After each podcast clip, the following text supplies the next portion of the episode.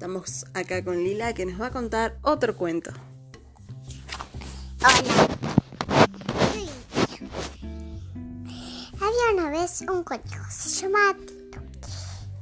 Como él había visto lápices, las hormigas no sabían que había un pozo del conejito. Se llamaba el conejito Tito. Tito Tan se llamaba él. Pero como él no sabía, se fue de fortuna. Como de las cosas no andaban mal, fin.